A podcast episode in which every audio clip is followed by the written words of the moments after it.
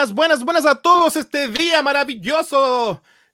Maravilloso, quedé con la palabra que quería decir, pero no la pude decir. Pero bienvenidos a todos los amantes de este pan con queso que ya se están conectando. Bienvenidos a todos. Vamos a saludar a toda la gente que nos está mandando saluditos por a través de YouTube o a través de Twitch. Estamos transmitiendo en Pan con Queso a través de Recrea Chile. Así que, oye, muy agradecido por la audiencia. Siempre hay eh, todos. Oye, tenemos un tema interesante, pero antes vamos a presentar. Mi nombre es Cristóbal, eh, soy parte acá de Recrea.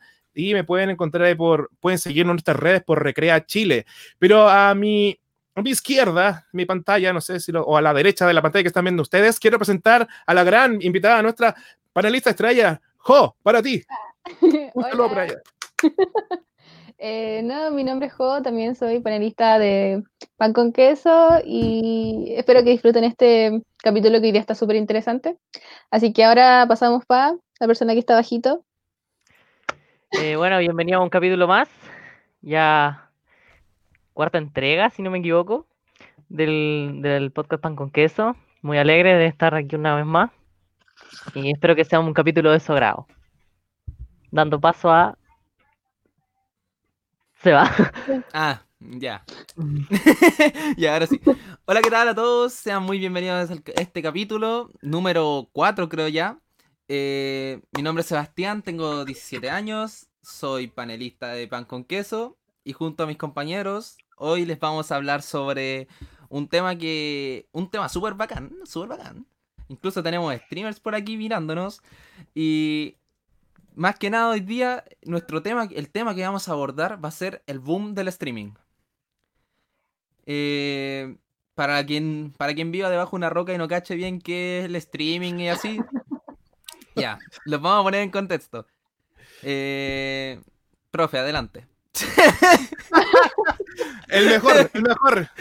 De hecho, sí, el, el un boomer para todos esos boomers que están escuchando, es una palabra nueva, de hecho mucha gente yo creo que está muy colgada, es decir, ¿qué es streamer? O sea, como, de verdad que es una palabra como bien eh, nueva para muchos, pero fue interesante la conversación que salió a través de este tema para conversar.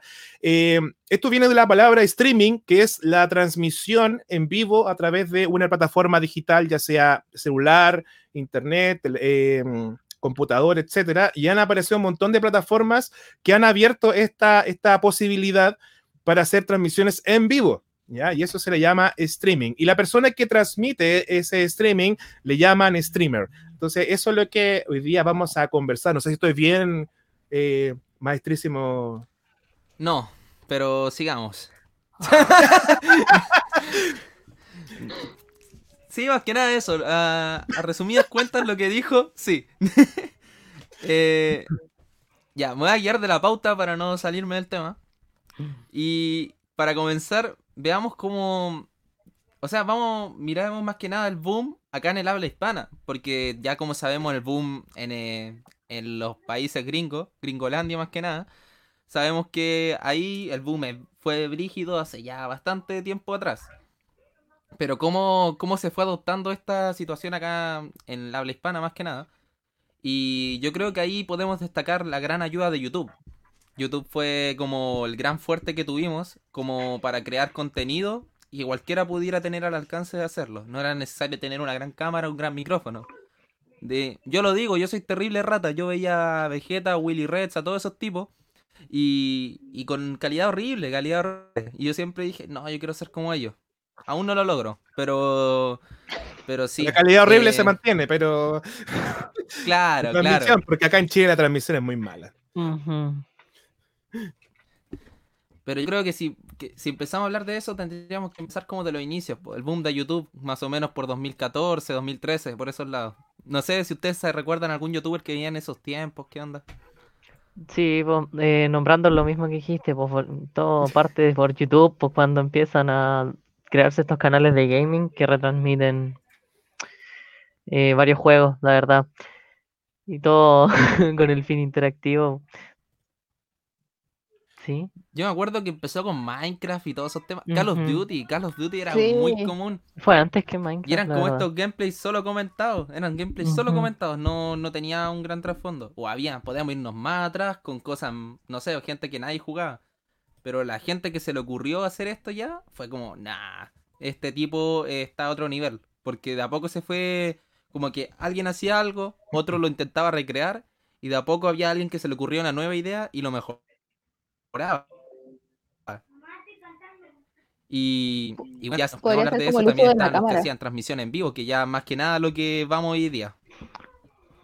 Claro, el paso al uso de la cámara. Sí. Sí, pues los gameplay 2.0 no muchos tenían para hacerlo. Se fue como apropiando después cuando pasaban, por ejemplo, le ponían el especial 10.000 suscriptores con la cámara. Sí. Pero era buenísimo eso. Yo me emocionaba al verlos. Sí. Bueno, hay que mencionar que todo esto fue eh, modificándose y adaptándose porque yo creo que en YouTube y un montón de... Mira, algo muy curioso es que la gente que estudia publicidad, eh, lo curioso es que muchas veces, eh, o marketing, eh, los profesores o la misma academia decía qué es lo que venía en la vanguardia para estudiar y desde que aparece YouTube y todas las redes sociales, se in- invierte el tema porque empiezan a seguir a los influencers de aquel entonces, que todavía no tenían ni nombre, y tampoco el tema de los suscriptores empieza a agarrar un, vu- un vuelco. YouTube aprovecha esa instancia, empieza a premiar a los seguidores, que yo creo que no estaba dentro de su modelo de negocio, y la publicidad se empieza a adaptar según los gustos y el movimiento que tienen estos suscriptores. Y eso empieza bien, bien interesante porque yo me acuerdo que eh, nos, nos contaban gente que trabaja en medio audiovisual que ahora analizaban desde lo que hacía eh, el Germán, lo que hacía el. Rubius, y desde ahí hacían las clases de, de, de publicidad, de periodismo, de otro montón de cosas, y seguían a estas personas. Ya no era como al revés. Entonces, muy, muy interesante ese dato boomer que quiero dar. Que yo creo que igual fue como eh, algo súper radical. Fue un cambio que nos pilló a, a todos desprevenidos. po. El hecho de empezar a. de que gente se esperara un video de esas personas. Por ejemplo, el mismo Germán que subía videos los viernes. Era como, oh, el viernes sube video Germán. Y era como que toda la gente quería ir a verlo.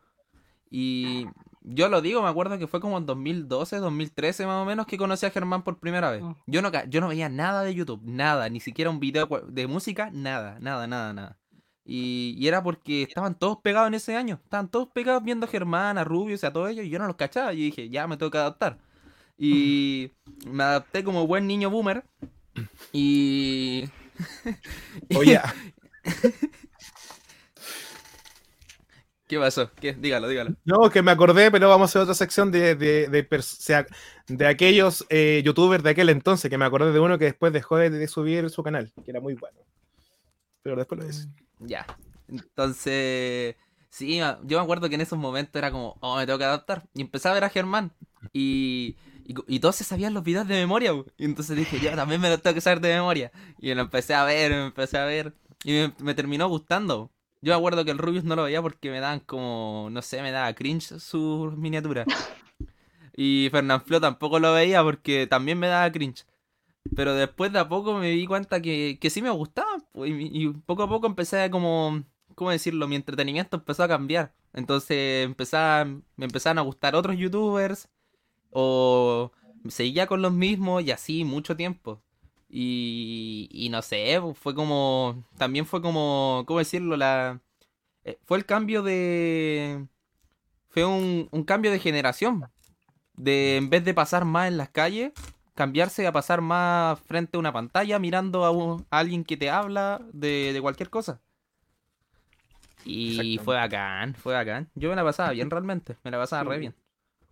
Es que Bueno, yo creo que ellos, Tiempo. lo que buscan ellos es como entretener, o sea, eso es como su trabajo, el entretenimiento, y también ellos se van adaptando a lo que uno, lo que esté de moda y lo que uno necesita ver o quiere. Entonces, yo creo que también eso, y tiene que ver todo, con todo esto todo relacionado en el ámbito del marketing y todo, porque la gente tiene que atraerse visualmente para verlos. Entonces, está- todo tiene que ver con, los, con las animaciones que ellos ocupen, el fondo, en sus videos. Y eso abre un mundo completamente nuevo y así YouTube también eh, se hizo más conocido. Y dentro de esos también, yo creo que uno de los youtubers más conocidos son como los españoles. Y es un mundo súper grande de youtubers, entonces creo que también deberíamos hablar más de ellos. Sí. Es Sí, que ahí igual podemos de- destacar. Dele, dele, de dele. dele, rey. a la relevancia, eh, va variando mucho. Pues ponte que varios canales, casi todos los piscineros de ahora antes eran canales de, de Call of Duty también, pues de Gref se, se mandaba varias partidas. Danny Rep, Danny Rep se ha mantenido, es un, un ejemplo de que no ha, no ha variado casi nada su contenido. Sigue ¿Todavía con los seis videos diarios? diarios. Seis videos. di- Creo que ya no, No. no, pero subía seis videos diarios toda la semana. Todos Es medio trabajo. De. GTA, sí, po.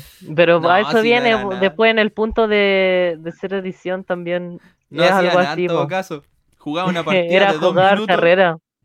Jugaba una partida de dos minutos, listo, video.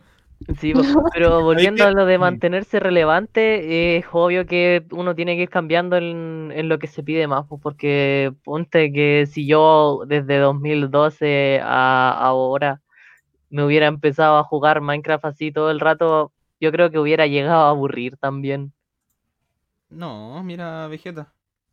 Sí. No, pero es que él igual sube Pero varios él igual bajó de contenido. Sí, bajó porque no se metió al Fornite. O sea, Ahora después creo que igual tuvo una colaboración de que jugaba al creativo. Pero en, ese fue su contacto con el Fornite Battle Royale, nada. Es interesante porque, mira, igual para hacer, eh, bueno, la primera, como la primera etapa, o la, la primera evolución del streamer tenía que haber sido youtuber, por, por Claro. lo que yo recuerdo. Y después entraron a esta dinámica de hacer estos streamers, de streaming de, de juegos y de análisis, etcétera, o conversar con la comunidad. Pero un ejemplo, muchos de nosotros queríamos hacer algo así, me incluyo, pero, no, pero desde canales de música, etcétera, pero teníamos una limitancia con el tema de las cámaras y sobre todo el computador. Había que tener un computador muy bueno para editar eh, videos. Ahora, con el tema de los PC gamer, yo creo que ayudó mucho a que ya se rompa ese- esa barrera de editar. Y ahora yo creo que ha salido un montón de personajes que están transmitiendo, inclusive nosotros, que estamos haciendo algo de este estilo. Y yo creo que con la pandemia ha, ha hecho un boom últimamente y por eso sacamos este tema a, a- a comentarlo. Así que es por eso, oye, yo quería recordar a uno de los grandes que a mí me gustaba mucho, lo encontraba mejor que Germán. Se llama Mark Bien. No sé si alguno lo, lo vio. Ay, Oh, pero es que Oye. muy antiguo. Ese era muy bueno. Sí. era muy bueno. y, y lo curioso era que era una escenografía bastante simple y no, no hubo, pero después, claro, empiezan a evolucionar ya con el tema, de- con los años, pero bueno, después se em- metieron a random un montón de estos personajes y empezaron a hacer como estos colectivos. eh, bueno. pero me gustaba Mark bien, de verdad que yo lo encontraba bacán y me dolió mucho de que haya cerrado su canal personal. ¿Qué viene después las aventuras de Sofía? Oh, yo Eh, también lo ¿verdad? veía. Yo lo veía. Era muy malo, era muy malo. Oye, paralelo a este apareció también Kevin y Carla, que era un, un- unos cantantes, hermanos Claro, que eran de, sí. del Tingo. Y, y hasta, bueno, y verdad que lo encontré ¿Ellos increíble la carrera. que- cantando? ¿Siguen Sí, grabando? hacen covers. Sí. Sí, hacen cover en español, muy bueno. No, impresionante nivel musical de los chiquillos, de verdad que impresionante. ¿Qué más veían ustedes? Uf, O sea, es que pucha, Vegeta consumía españoles, la verdad. rodeaba a la comunidad española. Rodeaba a la comunidad española. Y que también pasaba que entre ellos mismos era una comunidad, entonces se hacían colaboración entre sí. Y, al- y veíais a uno y sabíais que iba a estar en el canal del otro. Entonces Ujú. empezáis a seguir al otro y así sucesivamente. Era un círculo finalmente.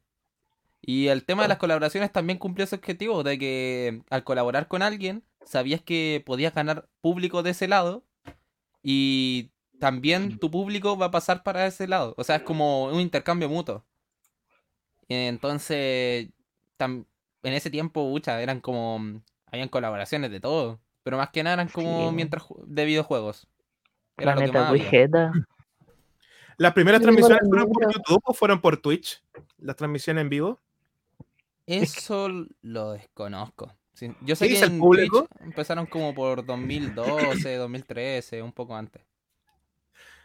Sí, porque yo creo que ahí hay un tema, y tú contaste algo interesante que justo conecta con lo que dijo la juego del tema de la comunidad española que me llamó mucho la atención. Eh, Bueno, como para cerrar un poquito con Germán, que en realidad igual hay que, hay que reconocer un poco el, el aporte que hizo él. Porque fue el primer latinoamericano que, que la rompe, pues, sí, bueno, impresionante. Ujú. Eh, inclusive iberoamericano, incluyendo España, Claro. eh, porque después le empezaron a seguir el rubio y, y todo el resto. Yo desconozco por qué cerró Hola, soy Germán y él entiende de meterse a juega Germán. Ahí yo no sé por qué. ¿Qué saben? ¿Algo de eso? O sea, hizo un video explicando y era más que nada que la, eh, una parte de que se demoraba demasiado grabando esos videos porque tenía que tomar muchas tomas y también tenía complicaciones de repente con vecinos y etcétera, pero también era el tema de que había veces que no que le, o sea, como que le llegaba a estresar el punto de que no saber qué de qué tema hablar y es como que al hacer tanto un contenido también ocurre que con el tiempo ya te quedas sin ideas. Entonces Sí. explotó tanto el contenido que llegó el momento que ya no le satisfacía hacerlo. Entonces se quedó con Juega Germán que dentro de todo ahí sube de distintas cosas, de repente reaccionando a videos o de repente hablando sobre un tema serio. Eh, o sea, es como un canal más Ah, donde hace lo que le gusta finalmente. Sí, algo pues eso que mismo. Lo tranquiliza. que con el Lola soy Germán ya se, se iba a quedar sin idea al final, yo creo. Y se creó el otro canal porque sabía que en el otro canal subiera lo que subiera lo iban a apoyar igual, pues. Porque en Lola soy Germán se esperaban esos videos tipo sketch hablando de varias cosas de la vida.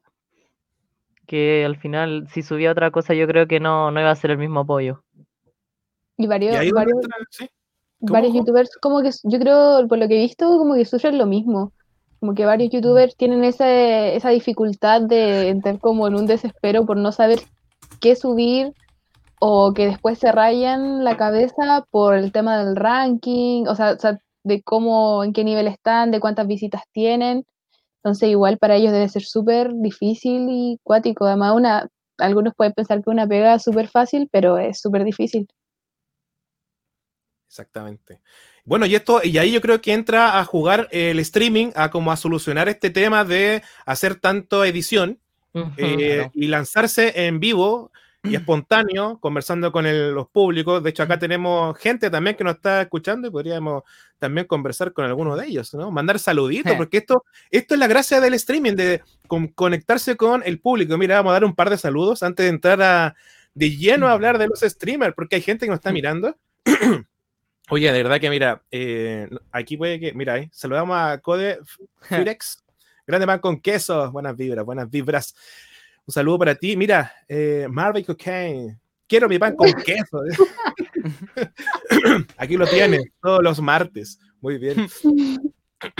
Saludamos también, oye, siempre están mirándonos ellos. Un saludo para todos nuestros eh, espectadores ahí. Tenemos acá, mira, acá hay uno que siempre nos sigue porque él es, él se- considera uno de ellos. Yo soy Mm. un streamer. ¿Cómo Llegué tarde. que-? Mira ¿Cómo lo llegó. pronunciamos esto? ¿Cómo lo pronunciamos a él? Oh, Sleepid 60 Hz. Sleep it. Oye, ¿quién más? Bien. eh, mira, acá, vamos a saludar a uno también que de verdad, él también, yo creo que un, es un, un futuro, un futuro. Voy a hacer un spoiler, es probable. Voy a spoilearlo, perdón. Se me están aquí, él. Estamos hablando de, de muchas cosas, maestrísimo. De hecho, es un spoiler, probable que se lance ahí algo, algo con el hombre. Un saludo para Esparza Tapia, eh, que está también siguiéndonos en nuestras redes. Así que, oye, eh, yo creo que esa es una de las cosas, el que comuniquemos ahora, un ejemplo, ac- acabamos de hacer algo muy streaming, comunicarse con el público, cosa que no se puede hacer con un video anterior. Claro. Bueno, ustedes son una generación de tal, así que me gustaría saber qué opinan frente a esto, pues, chiquillos. Es que es verdad, yo me acuerdo que en su momento la única opción de comunicación que tenía era cuando leían los comentarios, así como los tweets de suscriptores. Entonces era como, ya, dejo mi tweet, a ver si me lo leen en el video.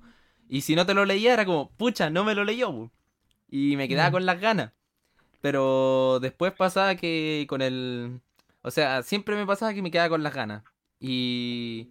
Y ya después, con todo esto de, de los mismos streamers, al principio eran streamers más pequeños algunos, pues. Eran como que no había tanta gente y, la, y se dedicaban más a leer el chat porque era como... eh, también es algo nuevo para ellos. comunicarse al mismo tiempo. Y, y no, bacán comunicarse al mismo tiempo. Sobre todo porque, por ejemplo, si pasa algo gracioso, todos se ríen al mismo tiempo. O todos se te burlan de ti. Y es, y es así como todo instantáneo. Como si lo tuviera ahí al lado. Pero no podía hablar directamente con él. Pero igual podéis como comunicarte de alguna manera. Se genera un lazo. bacán. Claro, se genera el lazo, la cercanía. Sí, la bonita relación con el chat y generar una comunidad bonita, pues la verdad.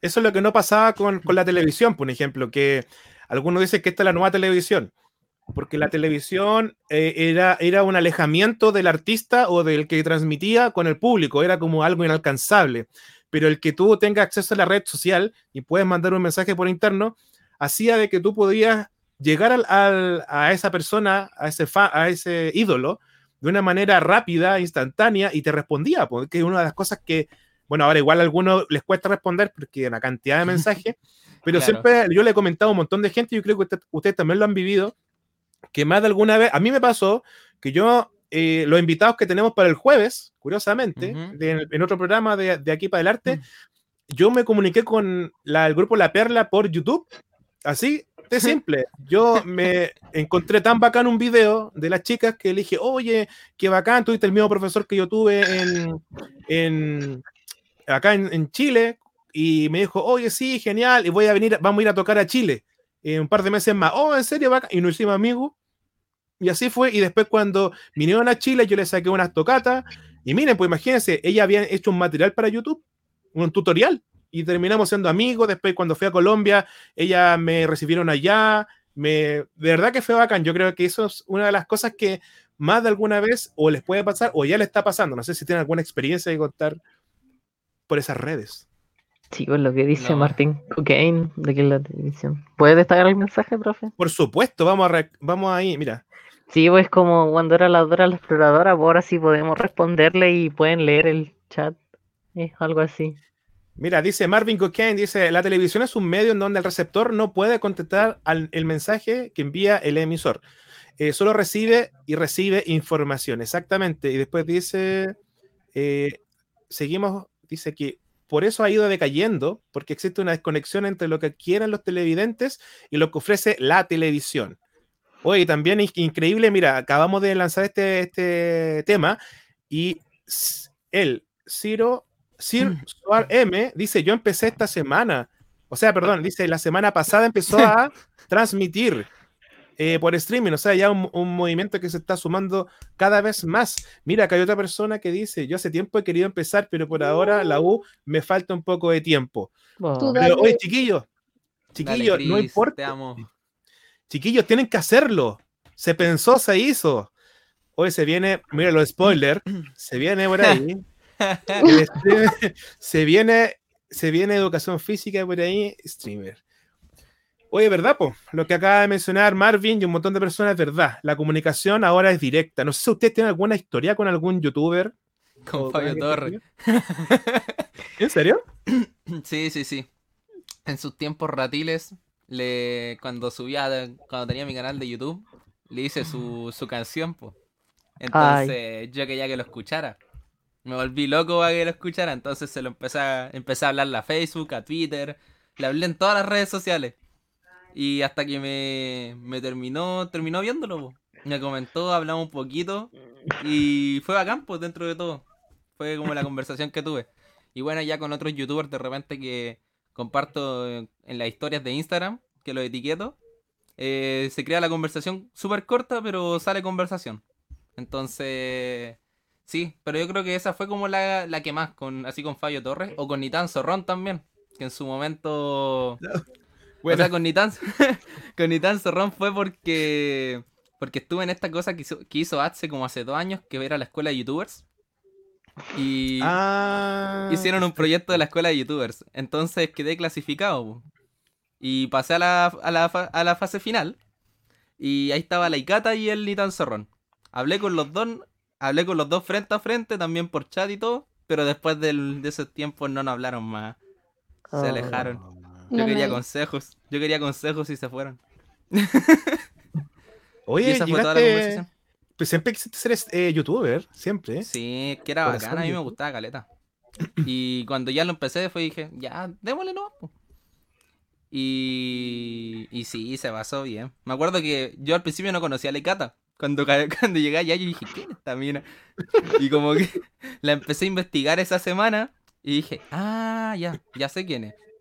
Y ya después, como a los días que era la final, ya, ya era como fan de ella. Así de una. Ah, Oye, esa es la época de. Coca-Cola, cuando Coca-Cola estaba haciendo esos cursos, ¿no?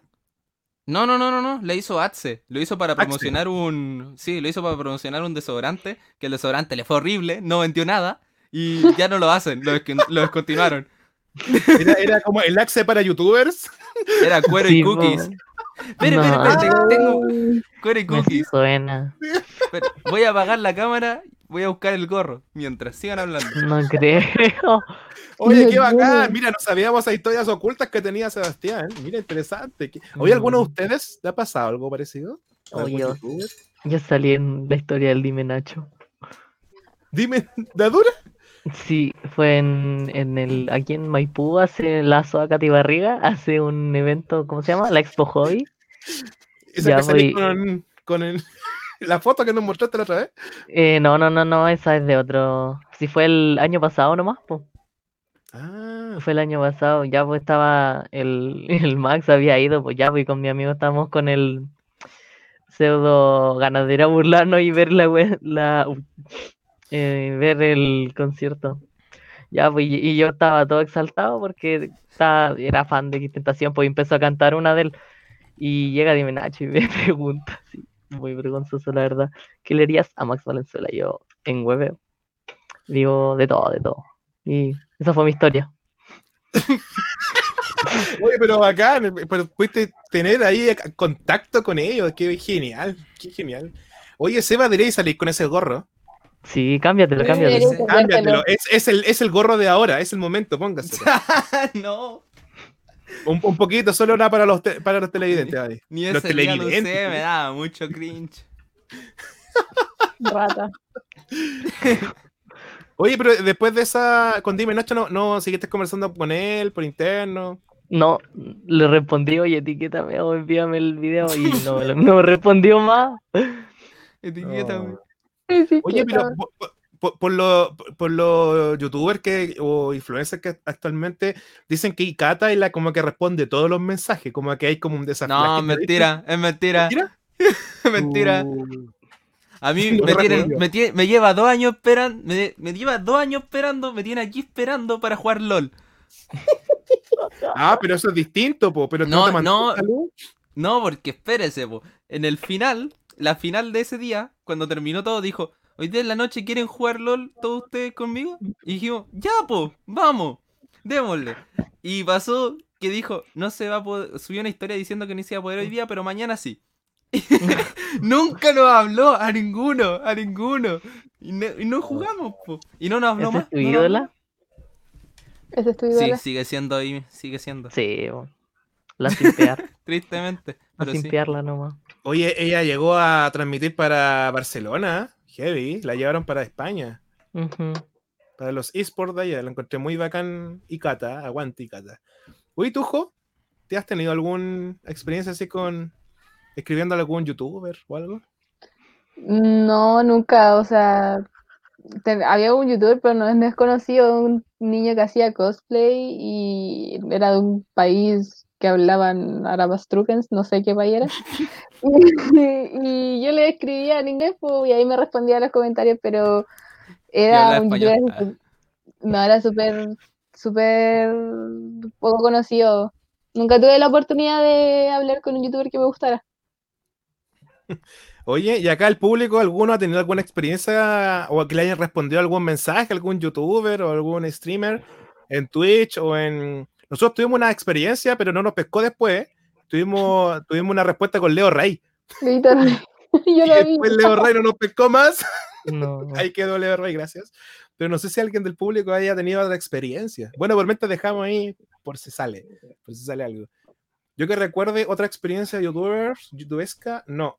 No, no, no. Solamente fue como la perla. O sí, no me acuerdo. ¿La perla? Que el grupo La Perla Bogotá, las chicas que vamos a entrevistar, este, Ah. Yo pensaba que era la Amiga del sería el cangre. 13. La amiga del cangre, claro. La amiga del El oye paisano baja el vidrio.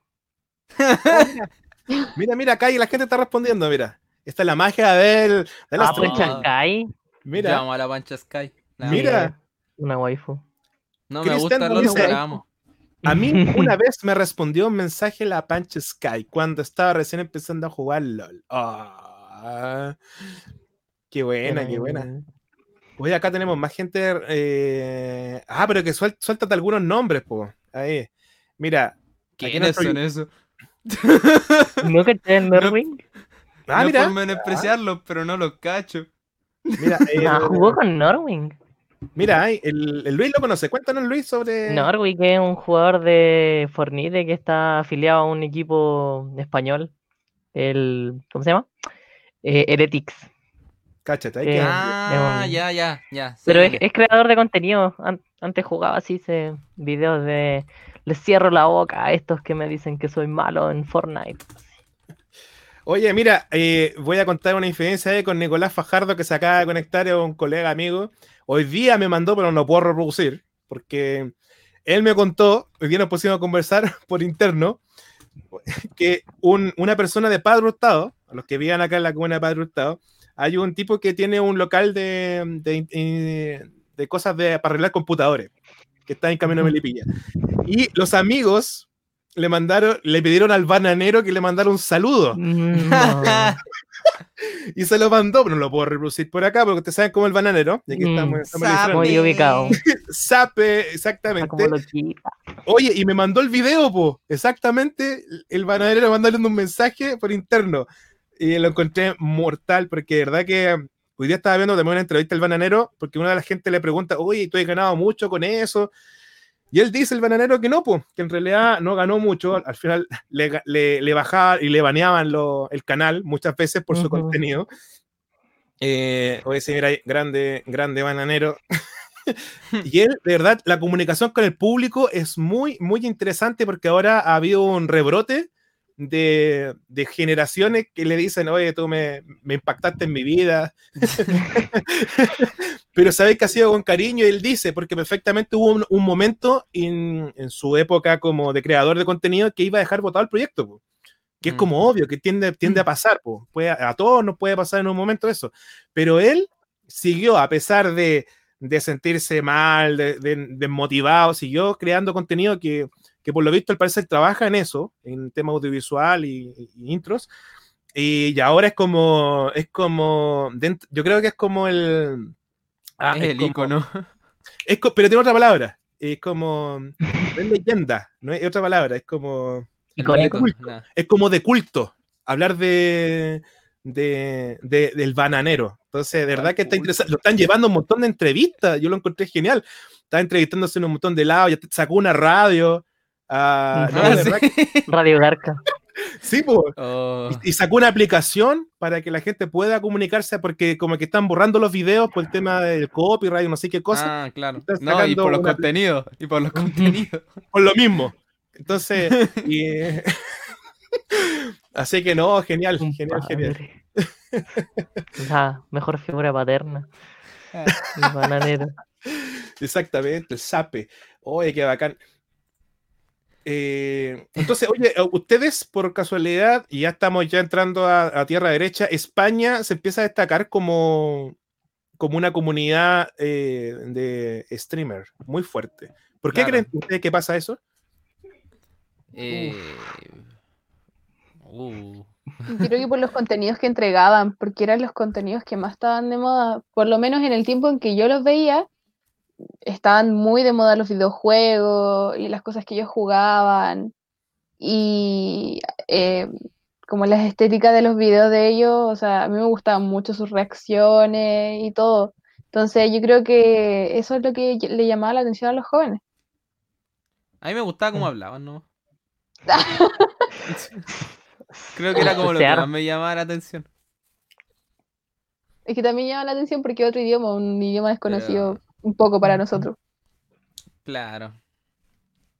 Pero sí, es que fueron tantas cosas. Además que yo creo que el, también eh, ¿cómo decirlo? Lo que atrajo a más personas a querer hacer contenido también fue el hecho de que, de que todos estos youtubers y así pudieron vivir de eso, vivían de eso prácticamente. Entonces sabían que era como, ah, si ellos pueden, yo también puedo vivir de eso si es que me gusta. Entonces ocurría el tema de que tenían como el sustento de que iban a poder realmente, de que eso sí les traía algo. Por- al principio todos los, los primeros no sabían eso, lo hacían netamente porque les gustaba. Pero ya con el tiempo empezaron a, re- a recibir remuneración de ello. Y por lo mismo fue como que muchas otras personas quisieron mantenerse. De hecho, actualmente España, entre los países hispanos, es el que mejor les pagan. En Twitch y en YouTube. Entonces, eh, conviene mucho. Y bueno, hay algunos que se van para Andorra para no pagar impuestos. Porque ahora cobran impuestos a los youtubers y todo eso. Pero en Andorra no cobran. Mm, Antes sí, no pues, cobraban, pues. Eh, la verdad, con todo esto de la monetización en YouTube, siempre fue un tema muy delicado porque era decir poca cosa y ya te quitaban la monetización de los videos, pues varios les pasa. Y luego llega Twitch con este eh, apoyo hacia los creadores de contenido, con la suscripción de 5 dólares, que lo apoya bastante, la verdad. Y igual ese es bastante motivación para ellos para traspasarse de plataforma. Aunque no dejan de lado YouTube también, por resubiendo clips también. Sí, es como Bueno, sí, decía él, porque antes igual el tema de, de las cosas que se podían, antes en YouTube se podían hacer más cosas, se podían subir más contenido y ahora mínima palabrota que digan les descuentan dinero o los desmonetizan, bueno, lo desmonetizan todo. Entonces, por eso yo también es una de las cosas por las que ellos se cambiaron de plataforma. A algunos les molestó mucho ese tema. ¿Alcanzaron a ver Mixer ustedes? Eh, no mucho, ¿La no seguía, no seguía muchos que streamearan en Mixer. Lo usé nomás. Para ver una que otra cosa. Porque hacían como torneos mu- muy chicos de los mismos youtubers que organizaban. Lo hacían por Mixer de repente. Pero fue Mm. como en un momento que estaba Twitch. Y salió Mixer y se fueron como para allá. Y después Sí. volvieron. después volvieron todos. O algunos se, se desaparecieron para siempre. Pero en realidad hubo esa migración por un tema de, de lucas, porque Claro. estas plataformas estaban pagando a ciertos eh, youtubers eh, mucho más plata que lo que ganaba en YouTube. ¿Era de Microsoft? Parece que sí, sí, Sí. sí. Pero eh, un ejemplo, YouTube también retuvo varios youtubers que no se fueran. pues. Ah, claro, Entonces, también.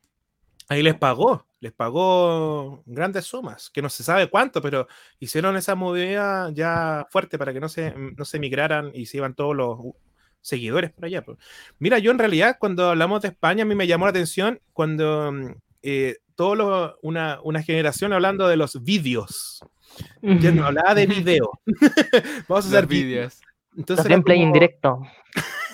entonces era como, oye, ¿qué onda? ¿Cómo la invasión española llegando a nuestras vidas nuevamente? Eh, me llamó la atención eso, pero también me llamó la atención la calidad del contenido que suben en España. Hay que decirlo de que son bien, son bien buenos, bien profundos a la vez. Y, y de verdad que es interesante. Bueno, yo, yo me metí tarde en el, en el tema de los streamers.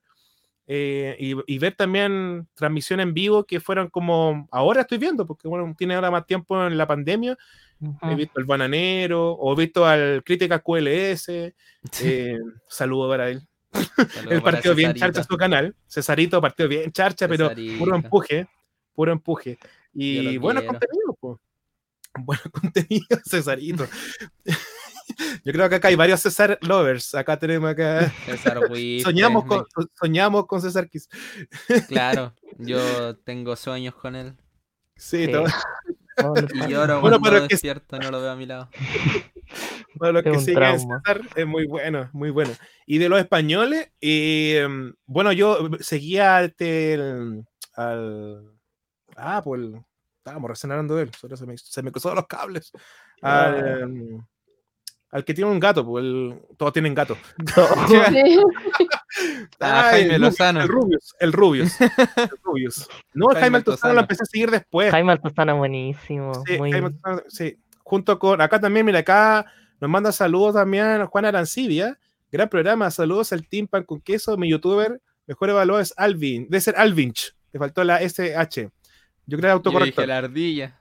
También autocorrector ahí. Alvinch, el colombiano, muy bueno, amigo también de, de Al- Altozano. Buenos videos y buen análisis. De verdad que. Y ahora últimamente estoy así. pues, Bueno, me gusta Giorgio. Giorgio también Ah. tiraba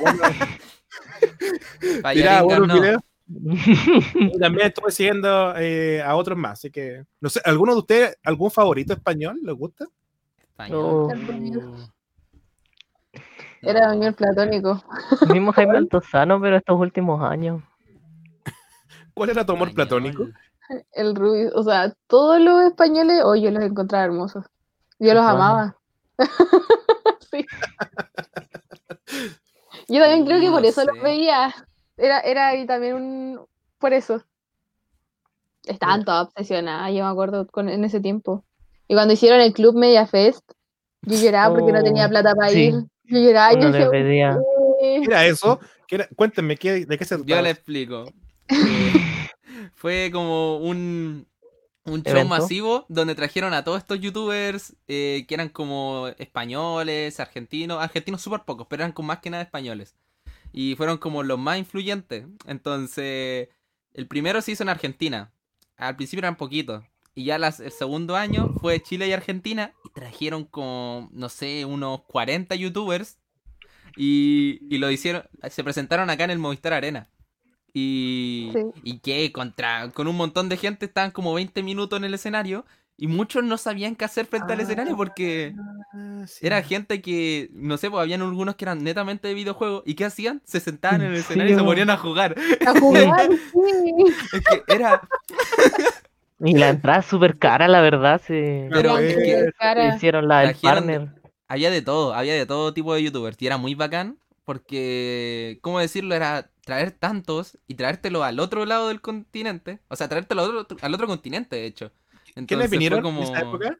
Uh, a ver. Alex, vi el Mangel, Vegeta, Cheto, Rubio. el Rubius, y también había, habían youtubers eh, chilenos, creo, si no me equivoco fue la aventura de Sofía, fue Valentina Villagra, eh, youtubers que ya no existen. Fabio Torre animó. Sí, Fernando incluso hay un video, No, ahí no, no. creo que no. No, estuvo hay un después. video fue del, después. Del Rubius de donde sale que había troleado no sé cuántas personas aquí en Chile, y salió en el Movistar Arena, y también están los blogs de cuando lo hizo acá en Chile. Qué. Sí, pues también tiene una un entrevista. Vino un montón de Sí, gente. fue, un año triste de llorar cuatro meses por no ir a poder a ver a Vegeta. Se pasó muy triste. mal. Fue muy triste. Después los años siguientes. De hecho, me acuerdo que ese año cuando vino Rubius, se quedaron en el Sheraton.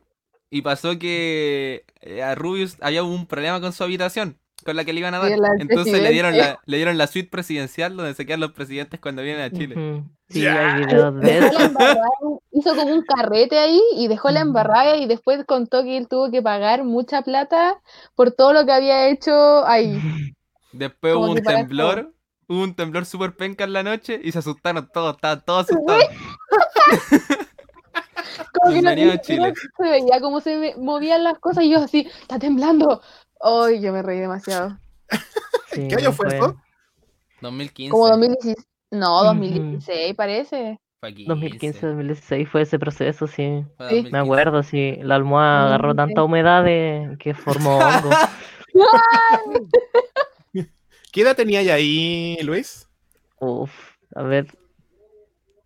No sé contar, espere. A ver, ¿Pero ¿En qué curso vas, Luis? iba como en quinto, sexto. Ah, Sí, sus 11 años, 10. Era un Huawei. qué sí. genio. Yo como en séptimo. Pero sí. También era chica. Después se disolvieron esos shows porque creo que como que cada vez la gente ya no traían menos youtubers o youtubers que ya no eran tan influyentes y entonces pasaba que como que no atraía mucho ir a verlos. Y, y se bajó el tema, pues ya creo que el año pasado no hicieron, creo. ¿Y ustedes Pero si hacen sí. ahora, a, a cuál irían a ver? Si es que viene algún youtuber. Ay, no sé. ¿A cuál? Pero es que la gran mayoría que veo actualmente Rex son a ser papá, eso sigue extender. Sí, y eso lo envió al Seba. Eh, el pequeño rayo de luz que cayó en el 2020.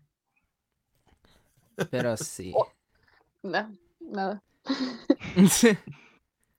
y ahora que estamos hablando de esto de los youtubers, de, eh, de su boom que tuvieron así, me acuerdo que después todos estos youtubers, la gran mayoría se pasó a Twitch, po, porque ya hacían casi todo así como contenido en directo, porque se le hacía más cómodo también. po. Eh, incluso hay muchos ahora que recortan sus directos y hacen como cinco videos de una. Entonces, Sí, bo. Funciona caleta. Dentro de todo funciona para la gente que no, que no ve los streaming. Le conviene ver los videos después. Eh, sí, pues hablando de esto, lo- había una comunidad del Alex el Capo, no sé si un youtuber que sube Minecraft también y varios juegos. eh, ya, pues él tenía como muchos canales que le resubían los contenidos hace varios años y este año justo empezó, contrató un editor, pues y ahora le resuben los videos de Twitch.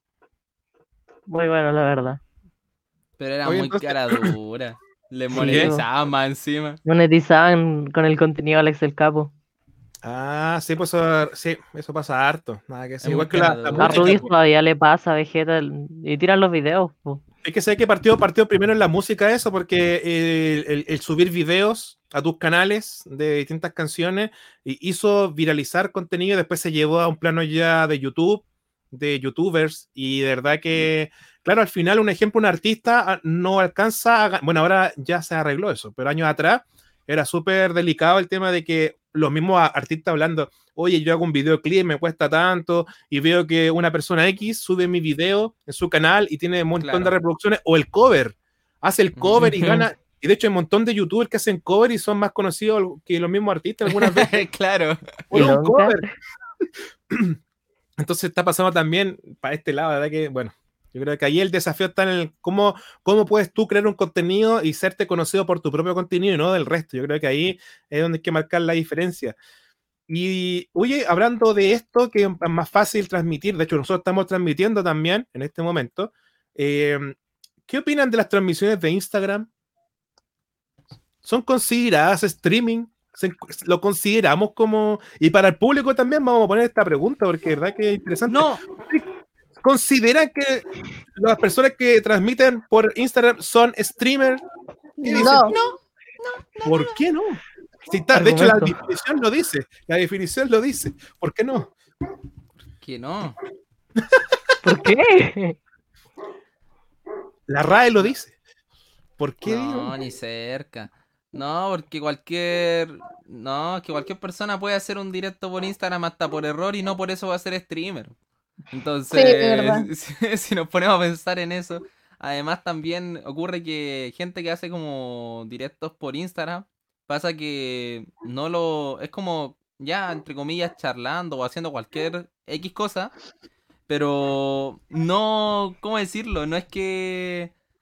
No. Ah, pero. No, no, simplemente no. como que se prepara más. Yo hice el otro día un directo donde Seba se metió y era un directo solamente donde mi sobrino gateaba. Había una guagua bailando. eso. Había una boba bailando y era mi sobrino. Y eso no es como un streamer. Pues un streamer yo siento que igual se prepara más y busca una entretención para el público que lo ve. Claro, usted me dice que el stream de la papa durmiendo es streamer ese tipo también. No, nada que ver. ¿Cómo Ni que no? cerca. Ah. No hace nada. High quality content. Pero igual lo ven. Es que, mira, la definición dice, la definición dice, el concepto de streamer es un anglicismo derivado de la palabra streaming y se refiere a la persona que realiza una, un streaming o la retransmisión de un contenido. Sí, para mí es totalmente válido. Es que, es que heavy. es, que bacán, es bacán esta conversa porque aquí queríamos llegar, todos somos streamers, por eso hicimos esta introducción. Y aquí, de verdad, queremos que el público también nos diga qué les parece, porque Seba dice que no. La Es que entonces, entonces no somos streamers. po. Si todos lo somos, no lo somos. Sí, po. Tendríamos que no generar podemos- otro nombre, otra Eh, no, comunidad. el con- claro, porque el concepto no existiría si es que todos lo somos. Es que se aceleró todo. po. Antes la gente no lo hacía y ahora tenemos más tiempo en la casa por la pandemia. No. ¿Qué opináis, Luis? No. No. O sea, yo lo encuentro. sí, yo lo encuentro totalmente válido porque igual es. O sea, independiente de lo que subáis, pues. Eh, está ahí en directo, la verdad. Y. A ver, déjeme procesar mi punto. Oye, eh, o leemos por mientras lo que dice el público, porque la gente está ya eh, se desató, se desató. No, Sí. me están llevando la contra. Destaque la del Nico. Yo, no, es que yo creo que en base a lo que dice la- la- la- el significado de lo que es un streamer, Ya. se podría decir que sí, pero no, porque no es lo mismo. O sea, es como si ya eh, el, mi- el mismo contenido del You Chatting, pues lo quitaríamos de la cantidad, o sea, de la calificación de streamer, pues. Se ponen, yo me pongo en, si me pongo en Instagram a, a hablar con el, las personas que comenten, es lo mismo que ellos chatting, pues. Así que yo creo que también estarían descalificados si llegamos a decir que Pero el no. público, pues. Ujú. Sí, pues. El público. po. Y la gente lo sigue. Pancho Saavedra con Zabaleta, mirando ahí una conversación. Estaríamos diciendo que Pancho, Pancho Saavedra es un streamer. Un streamer. sí. ¿O no? No. ¿Lo que consideran como tal? no. Un boomer, un boomer como yo también. Oye, veamos los contenidos, pero mientras vemos la cara de reacción de la gente, de que hasta aquí el, el panel se ¿Sabe qué? está ardiendo. Está ardiendo Sí, aquí, está ¿sabe ardiendo todo. Sí. Ahora que lo pienso, sí. Hay- tengo que ponerme a pensar en Julio Profe. Sí, Y. Julio Profe, sí. Se Mira, pone a jugar Sir LOL. Char M dice, yo creo que sí, porque sería lo mismo que la categoría Jazz Chatting, lo que dice acá de Twitch, de Luis, porque Ujú. se puede hacer un stream sin importancia en cualquier plataforma. Vamos a leer otra. Dice Nicolás Fajardo, depende de la convocatoria, él habla, él lo ve desde ese punto de vista. Y eh, Esparza dice, eso no importa la plataforma, sino el contenido. Pero entonces si nos Ah. es que si nos ponemos a pensar en eso, un canal, no sé, un canal X, ejemplo, Vía X, que hace programas de distintas cosas, digamos que ellos también son streamers a la hora de llevar el programa. Por ejemplo, hay veces que son paneles conver- solo conversando de distintos temas. Eso también, ellos también son streamers por eso? No, no lo son. No, No pues, son streamers. Entonces, ahí está el tema. Y aunque y es otro, ¿cómo decirlo? Es otra plataforma, es televisión directa, pero es, es otra plataforma. Y Pero interactuar Entonces, no. No, Yo opino que cada uno debería tener un nombre diferente. lo que hacen en, Cierto. en- en Instagram, lo que hacen en Twitch, en YouTube, en Facebook o en la tele. Pero Ya, es que, volviendo a otro ejemplo, sería como los en in real life, pues, en Twitch puedes hacer, retransmitir, pues hay varios youtubers que re- exploran cuando van de viaje o cuando está el mismo evento de la E3, se ponen Ah, sí. la- estas mochilitas con cámara en el hombro y retransmiten todo. po. Es como lo mismo si yo agarro mi celular y prendo el Instagram y retransmito como voy a comprar pan, po. Pero Es si lo hace lo un, youtuber conocido, no sería streamer entonces. No. Por ejemplo, si Mm. el Rubio va a comprar pan y prende la cámara, ¿no estaría considerado como una en esta categoría? pucha. Mm, No, sí, sí, Chico. es, Es es un sí y un no. es que es heavy porque este es un punto que, eh, como volvimos a pasar, YouTube también le pasaba lo mismo. Ahora estamos replanteando los conceptos porque ahora en la pandemia hasta mi abuelita puede transmitir por sí. Insta o por Facebook y la gente dice, oye, mi abuelita es streamer, po. Pero claro, ustedes les ponen códigos. Hay un código como un ejemplo, preparar un contenido, preparar un guion, eh, eh, preparar un escenario atrás. Hay muchos streamers que preparan una pieza con luces LED, con dibujitos, con monitos. Y eso hace el, el micrófono también, el- como que hay una preparación. Entonces, como que yo entiendo es- esa pasión que traen ustedes. Oye, pero yo me esfuerzo porque yo creo que para hacer eso hay que dedicarse, pues, y no todo lo puede hacer. Uh, ahí está el tema. ¿Qué más? Es que ¿Qué- yo, yo creo que juega con lo que existía antes, que el tema de los youtubers. Por ejemplo, antes no pasaba que no cualquiera era youtuber, pues uno por subir videos a YouTube, eso no te hacía youtuber de inmediato. Eh, el youtuber se, te lo ganabas cuando creabas tu, empezabas a tener tu comunidad, empiezas a subir videos seguidos. Era como que empezabas a dedicarte más a eso. Y por ejemplo, si hoy cualquier persona puede subir un video a YouTube. Cualquier persona. De cualquier cosa. Entonces, no- eso no necesariamente te hace youtuber. Hay gente que sube como un video y puede ser un video viral, pero no es youtuber por eso. Es simplemente que un video que subió. Entonces, también es el tema de cómo clasificar eh, el tema. Yo por eso siento que los streamers, alguien que haga, eh, no sé, que haga directos en Instagram, para mí no es un streamer. Porque es como que lo, ¿cómo decirlo? Lo está haciendo en, un, en una zona distinta. Eh, está rodeado de, de un ambiente distinto. Entonces, siento que no califica para llamarse streamer. Mm. Boom. Opino lo mismo. Rebatí todo. ¡Boom! ¡Boom! Mira, vamos a ver qué dice el público. ¿O alguien quiere opinar más? Leemos lo que dice la gente, ¿no? Miren, acá opinan, miren, la diferencia es que el nombre es por el nombre de las redes.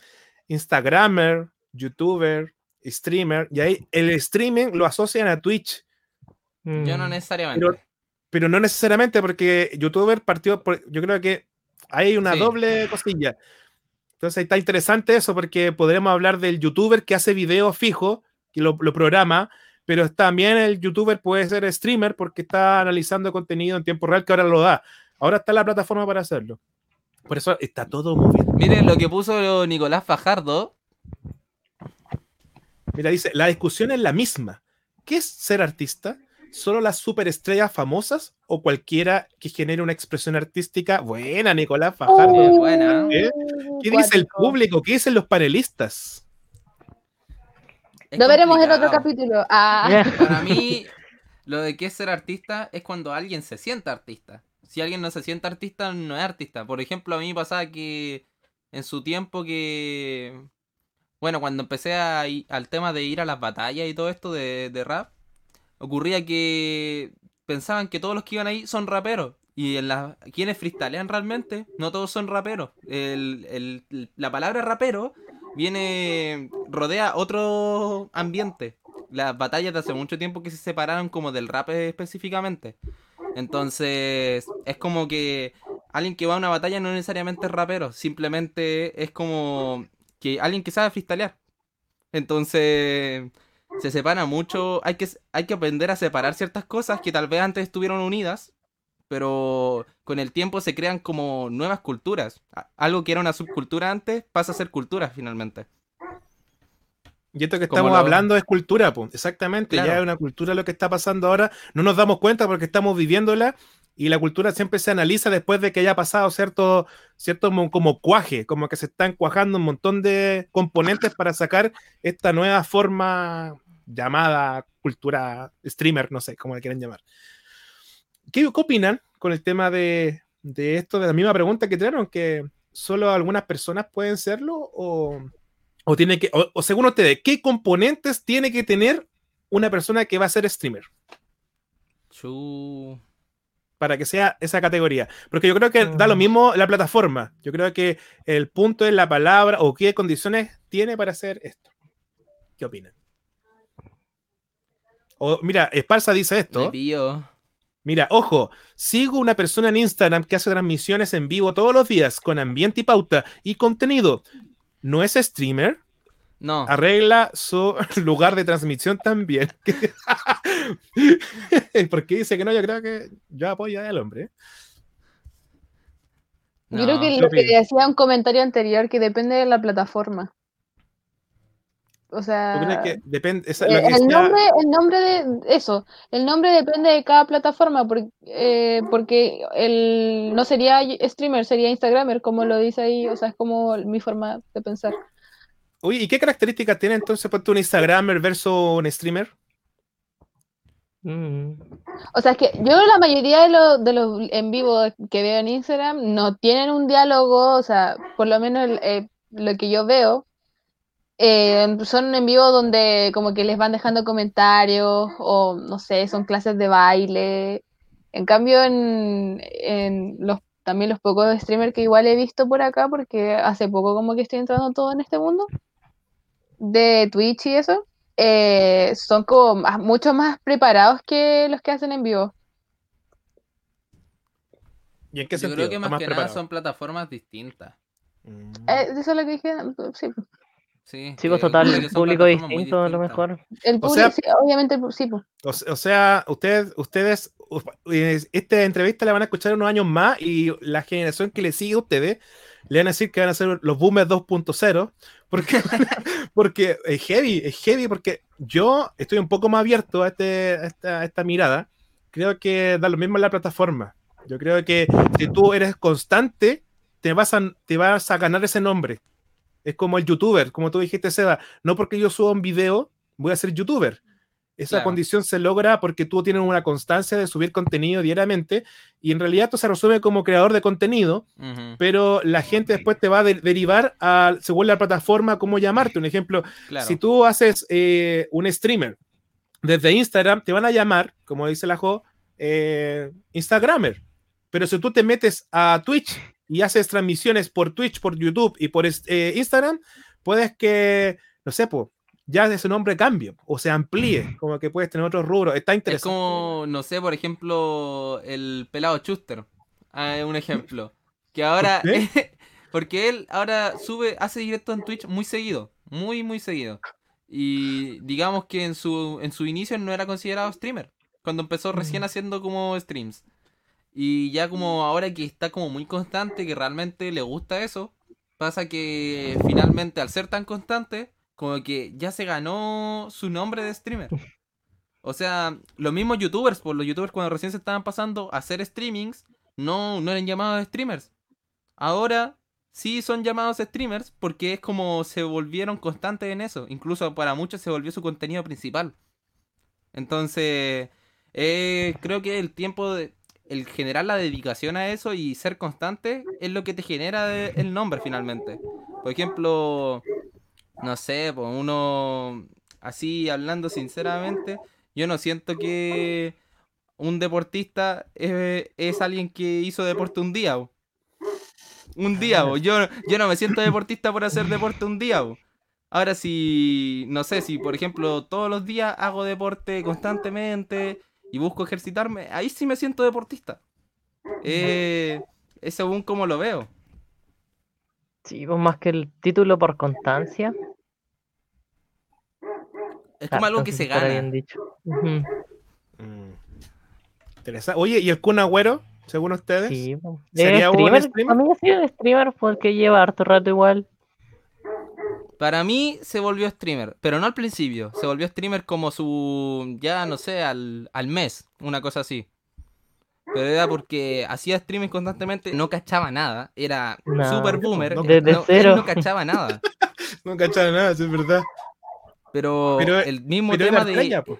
Le hicieron hasta el troleo del Alta F4, oh. La dura. Sí, es como el Leo Rey. Leo Rey está en la misma, pues Leo Rey. Claro. Ojo que es una condición y que también, ojo que esto puede ser solamente por un tiempo y después lo, bueno, de hecho el mismo Kun Agüero tuvo que volver a entrenar y dejó, y el mismo dice, oye, yo ya esto lo hago solamente porque estoy en cuarentena, pero a la gente le gustó, po, y ese es como una condición.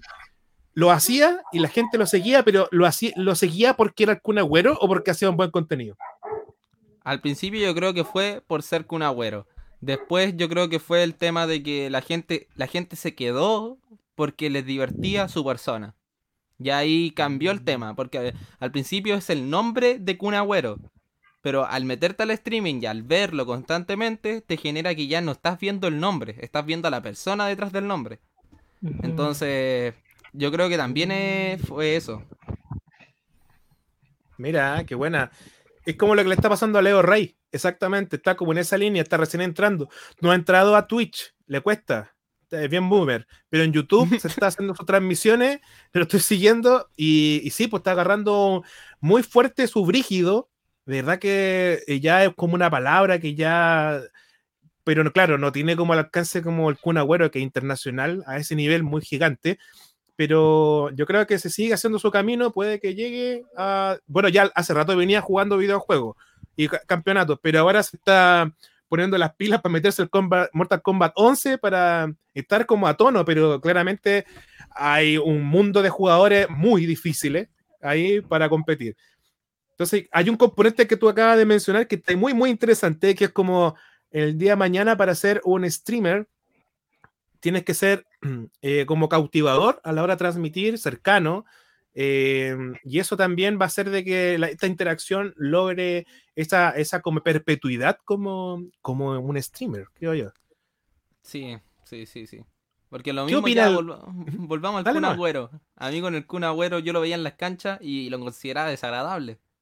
Lo veo en los directos y me cago en la risa. Y me cago en la risa porque realmente es muy, es muy distinto a como uno lo ve realmente. Entonces conocí a esa persona detrás de la estrella de qué es. Entonces creo que ahí también eso es como algo que en el mañana nos va... Bueno, ya actualmente ocurre que más que nada cuando ven a un streamer es porque les gusta el contenido. Entonces mm. ya se, se está dejando bastante de lado el tema de que... de la apariencia. Y más que nada es el tema de, de quién estamos viendo, si realmente nos sentimos identificados o nos hace sentirnos como, como, ¿cómo decirlo?, seguros o con ganas de verlos, no sé, algo así. Hoy tocaste un punto interesante sobre el tema de la apariencia, porque aquí me influye mucho que tus seguidores te sigan según la apariencia o la, lo que tú quieres transmitir en una transmisión. Lo conversábamos la otra vez del tema de toda esta gente que transmite en Twitch, que parece un de cable, como para los boomers. Twitch es como, como un de cable y tú puedes elegir el canal que quieras y entrar y ver el contenido, salirte, etc. Eh, y claro, hay como ciertos códigos también de que tú puedes lograr eh, audiencia. Según ustedes, como qué códigos puede tener para la gente que está escuchando? ¿Cómo, ¿Cómo, si alguien quiere entrar a ser streamer, cómo creen ustedes que podría tener autoaudiencia? Yo creo que más que mm. nada tiene que ser el mismo, hacer lo que realmente le gusta, porque uno, yo siento que cuando realmente uno hace lo que le gusta, disfruta más y demostrar naturalidad, porque dentro de todo la naturalidad también ocurre que si uno es natural a la hora de hablar, también pasa que la gente se siente en un ambiente cómodo. Si alguien está muy tenso, está muy nervioso, da como, no sé, como que también nos transmite los nervios a la otra persona. Entonces nos da ganas de verlos muchas veces. Y creo que es más que nada eso. Y saber ubicar al público. Es como localizar a tu público y saber cómo conseguirlo de esa manera. Por ejemplo, hay gente que puede ser una persona, un streamer, puede ser tener el mismo tipo de humor que tú. O suba el mismo tipo de contenido y tú dices, ah, el público que tiene él también me conviene a mí, porque yo creo que ese público me vendría muy bien. Entonces tienes que saber cómo ir ganándote ese público. Y siendo tú mismo, claramente. Sí, volviendo al, tema este del ser tú mismo, pues el generar un personaje en el internet al final te va a generar problemas porque fuera del stream no haría, no haría así como el personaje. Ponte, Germán en, los videos de Hola soy Germán era un personaje. Pues. Él supuesto, obviamente no va a hablar así todo el día. Y es algo que se sabe, pues. Y que encuentro que si lo hacía en stream te lleva a otro público que al final te pueda llegar a no gustar lo que así porque no eres tú. Oye, Joy, ¿tú qué pensás? Yo también siento que más afuera de lo que es como uno internamente, también tiene que ver con el físico. Siento que lo que una, ah, bueno, no todos, pero hay gente, hay un, un porcentaje de público que busca a streamers que le agraden como físicamente y eso se ve en algunos que se arreglan bastante para, para comenzar sus directos, eh, hombres y mujeres. Y podría dar ejemplos de mujeres que, no sé, pues, igual es como que se, se, ponen como cosas tiernas, porque al público le causa ternura y eso llama la atención. Entonces, yo creo que eso también es un factor súper importante a la hora de hacer un streaming y tener más audiencia. Oye, con lo que, lo que me, oye, y con lo, a ti te gusta mucho la música coreana, ¿hay, cantantes que hagan streaming de los que tú sigues? Bueno, eh, los cantantes coreanos tienen una plataforma específica que se llama V-Live y ahí ellos hacen, son como directos de Instagram, pero también suben, pueden subir como capítulos de ellos haciendo cosas divertidas, etcétera. Eh, también por ahí transmiten su, antes de que lancen una canción, ellos transmiten y hacen como juegos y la gente va escribiendo y todo. Pero hay, incluso ahora ha crecido como la plataforma ya de Asia, eh, por lo menos por lo que yo he visto, como la moda y todo, y los mukbangs, no sé si los, conocen. que son videos como ASMR de gente comiendo. Platos gigantes. Ah, Platos enormes y los chinos como que cocinan y todo. Entonces, eso se ha hecho muy conocido. Oye, están ahí muy, muy, muy interesantes. Oye, vamos a hacer para la gente. Está, está entretenido el chat, pero ¿sabéis que hay un tema que vamos ahí para próximamente hablar de toda esa música coreana? Porque yo sé que hay gente que, bueno, y sobre todo Jo nos puede contar más sobre eso, porque hay cosas que yo no entiendo y quiero aprender, así que vamos a dejar ahí pendiente ese No. capítulo. Oye, acá el chat está interesante, ¿eh? ¿Alguna, eh, Ojo al Mira, acá-. Re- Redorio dice: Vamos a subir alguna. Mira, el Redorio está ahí bien, bien prendido. Estoy de acuerdo, tiene que ser natural, incluso a riesgo de ser ridículo, pero auténtico. Sí, pues. Y, y y también dice: Mira, es verdad, hay mucho de apariencias. Muy típica la chica rica o No la decir mujer rica pero sí. que transmite y le da lo mismo si juega bien. ¿Qué opinan de eso, chiquillos? Mm, Opino lo A mismo, mí- siempre hay una persona que entra a ver esos directos y no le importa, o sea, con que la, la niña o el hombre estén así mostrando todo, ya. Sí, pues el Es que papá le doné 500 dólares para que diga mi nombre. Sí, hay gente que dona mucha plata para que le digan Sí. algo. Es impresionante. Eso es heavy eso. ¿Qué opinan? ¿Qué opinan de eso? Pueden ganar mucha plata, chiquillos. ¿Están escuchando todos? Pueden ganar mucho dinero. Pueden ganar dinero si algún día son streamer. No, Oye, que no heavy, sé. qué- Por mi parte, yo sigo a youtubers que de repente, o sea, streamers que hacen como que están jugando cualquier juego y son malísimos. Y tal vez no es por apariencia, pero también es como el tipo de contenido que quiera ver cada persona. Porque hay veces que uno ve a alguien que está jugando en un torneo incluso, pero es malísimo y fue invitado al torneo nomás, pero lo ves a él porque te da risa o, o X. Entonces también es el tipo de contenido que uno quiere consumir. Porque si quieres ver competitivo, hay gente que juega netamente competitivo. Sí, Y también hay gente que solo lo hace para pasar el rato o para hacer algo mientras está hablando con sus, con sus viewers. Entonces, creo que es eso, es también el tipo de contenido que cada uno quiera transmitir y el que cada uno quiera ver. ¿Qué Muy contenidos ven ustedes? Eh, just chatting. ¿Te gusta? Ay, eso. Sí, veo a Christian Ghost. Mándale un saludo a tu, a, a tu amor platónico y Cristian. Tan directo. Cristian, Tan directo. te amo. ¿Están en directo? Tan di- Ya, chao, gracias. ¿ah? Termino el programa y vamos a verlo. Chao. Ahí vuelvo. Oye, eh, ¿y tú, Luis? ¿Alguno que te guste? Uy, eh, veo ma- mayoritariamente a personas que juegan jueguitos. Veo los que juegan competitivo igual. Lo que veo a veces, muchas veces, el, las ligas estas que son del Counter-Strike, el juego competitivo, estos, ca- estos canales de la ISL. Puro brazuca. No, no, no, las competencias europeas son, son buenos partidos igual. Para ponerlo en la tele son para tener algo de fondo si queréis también. Son entrete, la verdad. Y también del LOL. paro. Todo, todo lo. Sí, po. Eh, lo- el ámbito competitivo cuando streamean en Twitch eh, es emocionante también. ¿Y tú, Jo? Yo debo decir que yo recién estoy metiéndome en este mundo de los streamers, y- o sea, del streaming y todo, de verlos y todo. Entonces, Somos dos, somos dos, somos dos. entonces yo incluso me descargué Twitch solamente para verlos a ustedes al principio. Y los veía a ustedes, veía al Rubius y ¿a qué más? Hay algo iba a decir, se me fue. Bueno, veo como, no es que, no, no, Sean no, Track. no. Oh, aguanta. Ya, Me, aburrió, sí. Ah, A todos, a todos. me aburrió Soundtrack porque él, él usó un recurso interesante, pero a raíz de, de otro. Está interesante igual, no sé, nada que hacer. Él hizo buenos covers y todo, pero. Pero bueno, ya hubo un boom.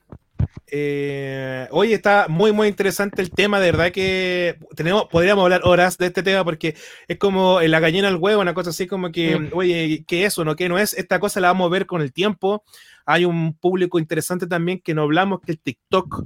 Yo creo que ahí Claro. hay un tema que va, que también ahí, ah, que el TikToker, pero yo creo que se va a mover para, para ambos lados. ¿Tienes algo que decir, Joa? No estaba bailando bailes de TikTok. Eh, así que, así que no, yo creo que interesante este tema. No podemos saber si esto se. Yo creo que después con el tiempo, algunos especialistas van a darle nombre porque eh, es como la historia de la música. En los 60, eh, un periodista le dio nombre. Normalmente los periodistas solo que le dan nombre a estas cosas, como eh, los rockeros, el rock and roll, el streamer y otros más. Después ellos mismos van a darle esta, esta como connotación de qué es o qué no es eh, para qué lado ir. Oye, agradecemos a la gente que se ha conectado el día de hoy, porque puede ser que nuestro contenido está interesante y, le agradecemos. Y eh, oye, queremos también compartirle unas recomendaciones eh, para todos ustedes. ¿Quién quiere partir con la recomendación del grupo? ¿Quién habló? ¿Quién habló? Ya, yo voy a compartir la primera recomendación.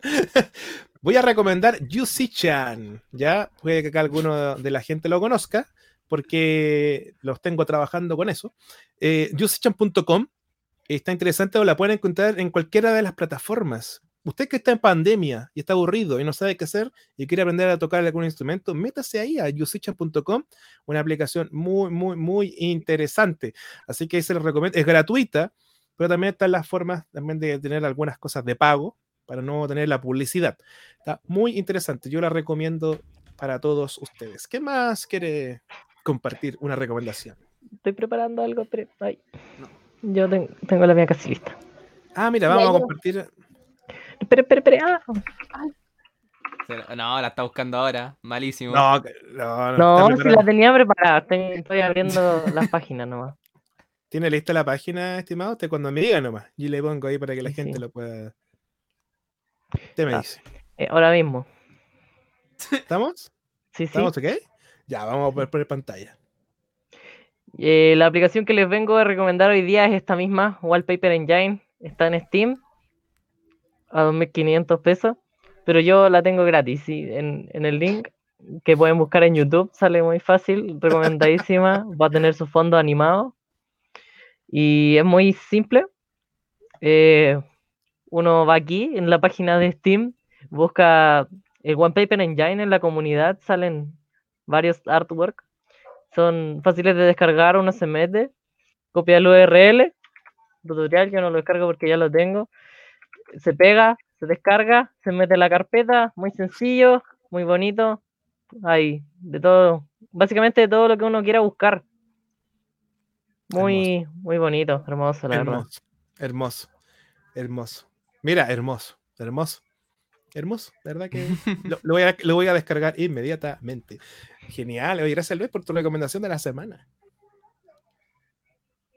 ¿Quién va ahora? Eh, Jo, la Jo quiere decir algo, ¿no? Ah, sí, eran, er- eran un anime y, y vengo a recomendar un anime y un drama. Super otaku. Ya. Eh, uno que se llama Kagegurui, que es muy bueno. Y es acercado como de gente viciada sobre videojuegos. muy bueno. O sea, no videojuegos, juegos como de mesa y todo. Y otro que se llama Está bien no estar bien y también es un drama coreano muy bueno y ya este fin de semana suben los dos últimos capítulos, así que estoy llorando. Eso. Por Netflix están los dos. Qué bacán. Ah, Netflix, súper, súper, súper. Ya. Vamos. Dele nomás. voy a compartir pantalla para esto porque es algo increíble. Hasta yo me voy a sorprender de lo que van a mostrar. Ay, no. Ya. Bienvenidos. No sé si está, se está viendo ya. Ya. Mi página es The Useless Web. ¿Qué tiene de bacán esta página? Ya, mire, esta página es muy simple. De por sí eh, nos muestra esta pequeña portada que no tiene nada en especial y nos aparece el botón Please. Al presionar el botón Please, nos puede mandar a cualquier página, una página totalmente al azar que no sabemos qué tiene. Y es un momento de diversión increíble. Tenemos de todo, mire, aquí tenemos un wallpaper súper lindo, súper lindo, no tiene nada en especial. Y, y ahora podemos presionar please de nuevo. ¿Y a dónde nos va a mandar? Nadie lo sabe. ¿A dónde? ¿A dónde? ¿A dónde? ¿A dónde? Uh, no sé qué es esto. contenido en ¿Te imaginas que llena de SFW. Salgámonos de aquí mejor. Pero la recomiendo. Sí, Gracias. Es una, Sí. es una página muy. Bu- No, realmente es bacán, es bacán. Si aparecen cosas súper que- random. Sí, me gusta porque sabes que me acordé de una página que pues, la voy a recomendar para otra semana, que es como puedes ver las distintas ventanas del mundo. Ah, sé si la han hay, visto sí, hay otra página, hay, sí, hay otra página que uno deja un URL y para la próxima persona que entre va a entrar a ese URL y tú entras hasta el URL de la persona anterior que entró a ti. Entonces buena. es muy bueno, es muy bueno. Y hay gente que lo usa para promocionar sus cosas. Di- Directamente, así como su libro, vendiéndolo en tal lado, lo promociona así. Ay, de hecho, eso de que le mostré bacán. hace rato, lo del gato, eso para lamer, eso como para lamer ¿Eh? al gato con, con eso, me apareció en esa página.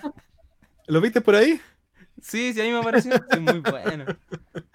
Sí, oye, qué genial, qué genial. Así que la próxima semana voy a compartir el de las ventanas del mundo porque además de ver la ventana, ves un video.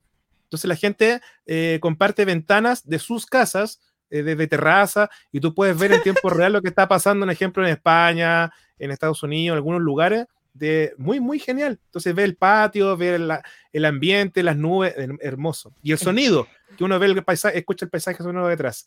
Oye, genial. Yo no tengo ventana.